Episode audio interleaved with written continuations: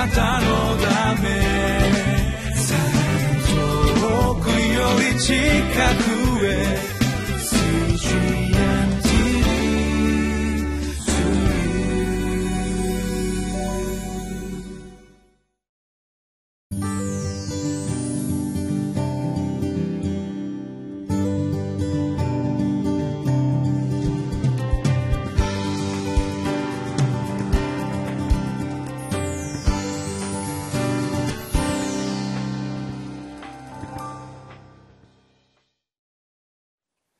皆さんこんにちは。RCI 柏ゴスペルチャーチの井伊守です。今日もご一緒にリビングライフを通して神様の御言葉に聞いていきましょう。6月12日日曜日聖書箇所はネヘミヤ記の7章5節から60節です。神に心を動かされる時神の心を動かします。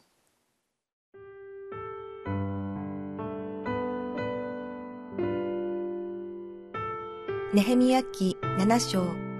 5節から60節私の神は私の心を動かして私が主だった人々や代表者たちや民衆を集めて彼らの系図を記載するようにされた。私は最初に登ってきた人々の系図を発見し、その中に次のように書かれているのを見つけた。バビロンの王、ネブカデネザルが引いていった補修の民で、その補修の身から解かれて登り、エルサレムとユダに戻り、めいめい自分の町に戻ったこの州の人々は次の通りである。ゼルバベルと一緒に帰ってきた者は、ヨシュア、ネヘミヤ、アザルヤ、ラームヤ、ナハマニ、モルデカイ、ビルシャン、ミスペレテ、ビグワイ、ネフム、バーナ。イスラエルの民の人数は次の通りである。パルオ種族2172名、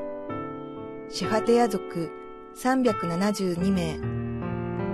アラフ族652名、ヨシュアとヨアブの二族からなるパハテ・モアブ族2818名、エラム族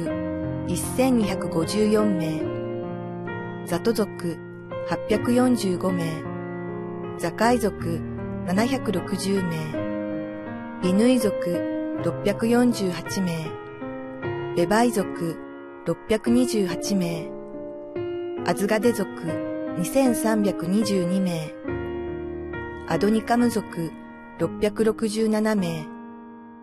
ビグワイ族2067名、アディン族655名、ヒゼキヤ族、すなわちアテル族98名、ハシュム族328名、ベツアイ族324名、ハリフ族112名、ギブオン族95名、ベツレヘムとネトファの人々188名、アナトテの人々128名、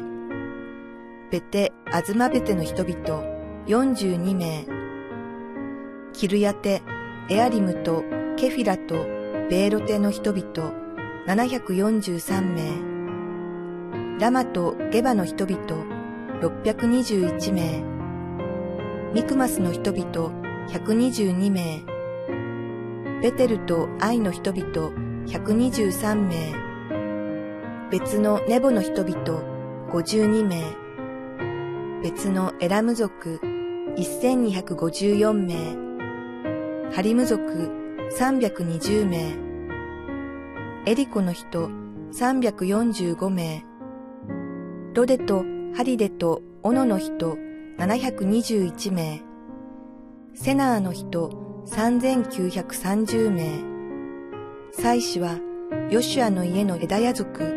973名。イメル族1052名。パシュフル族1247名、ハリム族1017名、レビ人はホデヤ族のヨシュアとカデミエルの二族74名、歌うたいはアサフ族148名、門営はシャルム族、アテル族、タルモン族、アクブ族、ハティタ族、諸倍族138名。宮に仕えるしもべたちは、セハ族、ハスファ族、タバオテ族、ケロス族、シア族、パドン族、レバナ族、ハガバ族、サルマイ族、ハナン族、ギデル族、ガハル族、レアヤ族、レツィン族、ネコダ族、ガザム族、ウザ族、パセアハ族、ベサイ族、メウニム族、メフィシェシム族、バクブグ族、ハクファ族、ハルフル族、バツリテ族、メヒダ族、ハルシャ族、バルコス族、シセラ族、テマフ族、ネツヤファ族、ハティファ族、ソロモンのしもべたちの子孫は、ソタイ族、ソフェレテ族、ペリダ族、ヤーラ族、ダルコン族、ギデル族、シェファテヤ族、ハティル族、ポケレテ・ハゼバイム族、アモン族、宮に仕えるしもべたちと、ソロモンのしもべたちの子孫は、合計392名。5節でこのこのような御言葉があります私の神は私の心を動かして私が主だった人々や代表者たちや民衆を集めて彼らの系図を記載するようにされた私は最初に登ってきた人々の系図を発見しその中に次のように書かれているのを見つけた。神様がネヘミヤの心を動かした。動かされた。それだけネヘミヤが神様との親密な関係の中にあった、まあ、そういうことができると思います。神様に心を動かされるほどに彼は神様との関係交わりの中に生きることに努めた人です。かつてダビデも詩篇の中でですね私はいつも私の前に主を置いた。16編8節の中にそのように書かれてありますよね。彼はいつもいろんなことがある中に主を自分の前に置きました。私たちはどうでしょうか？いろんなところをそれぞれにたどっていきます。そのことあるごとにうごめく状況いろんな環境それらにばかり目をやってひょっとしたら時に主から目を離すことがあるかもしれませんね。でもあらゆる時にいろんなところを取る中にも神様を目の前に置く。主との交わりをやめることなくむしろますます主に近づいて主と親密な関係を築いていくならばそれら全てのことの中にあっても私たちは神様の御心というものを受け取っていく。感じ取っていく。汲み取っていく。そのような歩みが導かれていくことと思います。ネヘミヤは断続的なですね戦いの中にあったんですね。そういう中にあっても彼の拠り所は変わりませんでした。いやむしろそうだからこそ彼は本当の源である神様との親密な交わりへと導かれていったんだと思います。それがなければこの大事業を成し遂げていくことは難しい。無理だ。と感じたからだと思いますね。まあよくよく考えてみれば神様の計画の中に生きるということは大変なことです。この世界を作り私たちを作られた方の心を汲み取ってその心を自分の心とするということは簡単ですが実際その心が示されたら私たちは恐れておののくと思います。ましてやそこに継続的に生きていくということは大変なことですよね。しかし多くの神の器たちはそれを受け取りながら失敗もしたりつまずいたり投げ出しそうになったりへし折れたりしながらもですねやっぱりその度ごとに神様の見前で力を受けながら前進していきます。そしてまた次なるステップというものをそこから受け取りながら進んでいくものだと思うんですね。ネヘミヤたちも城壁が完成しそして人々が建てられ次の段階に向かっていきます。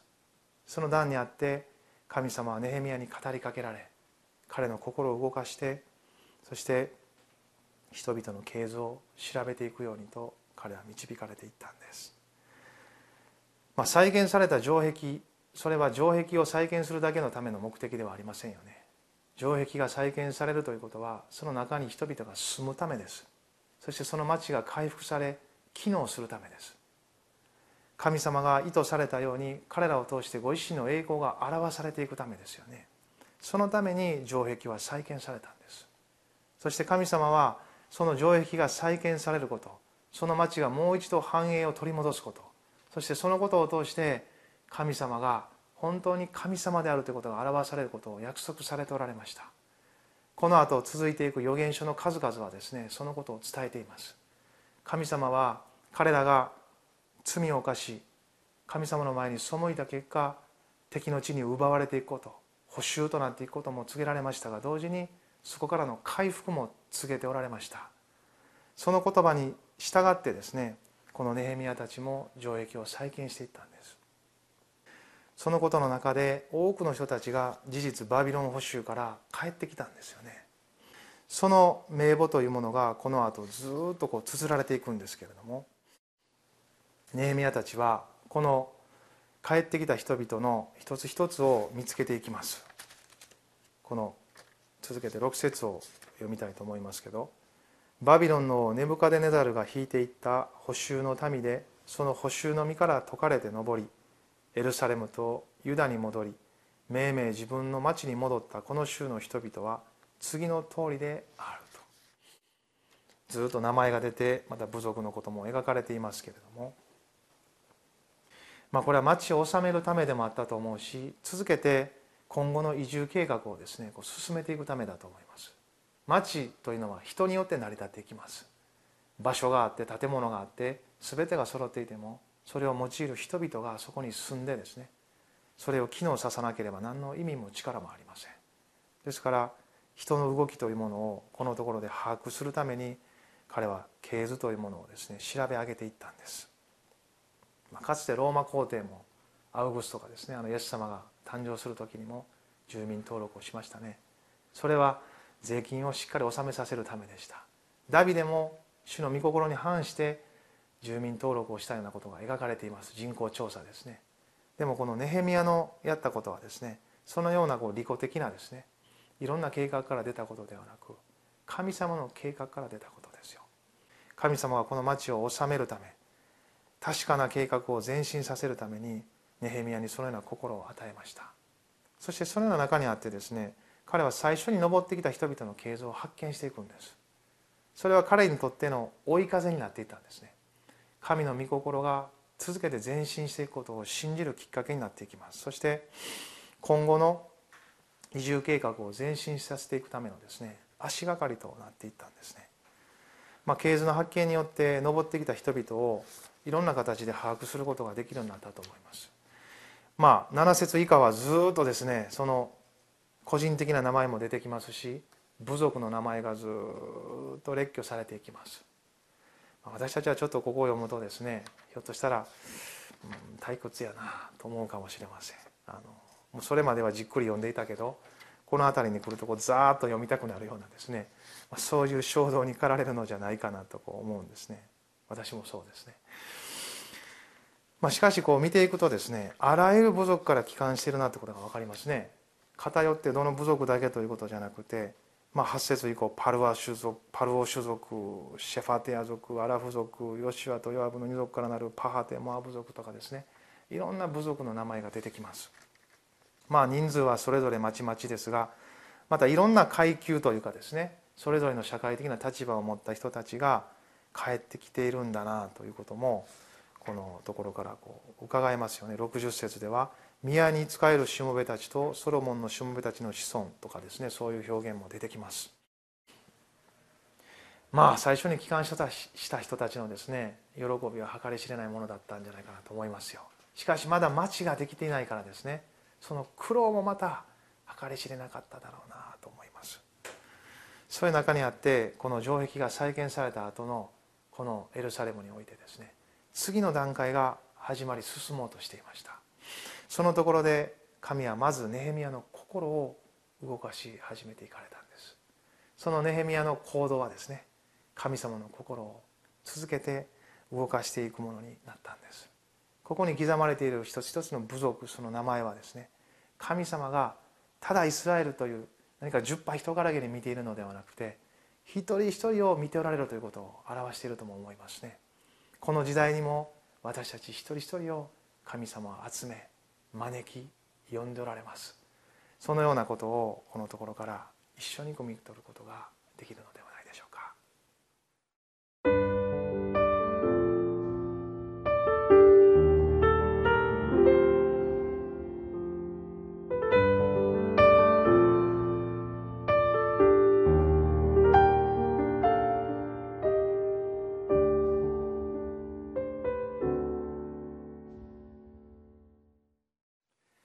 あなたも今日このデボーションの中で何か心が動かされているでしょうか？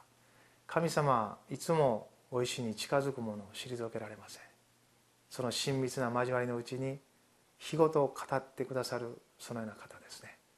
主の身胸を知り続けましょう。そしてその心と一つに合わされていきましょう。そして主と共に一緒に前進させられていきましょう。一言お祈りします。恵み深い天の父なる神様今日のこの日も心から感謝しますあなたが作られた日あなたが始めておられるこの一日続けてあなたの身胸と合わせてくださり主の心を理解するものとさせてくださりまたそこを生きる力ともなってくださるように主イエス・キリストのお名前によってお祈りします。アメン嗯。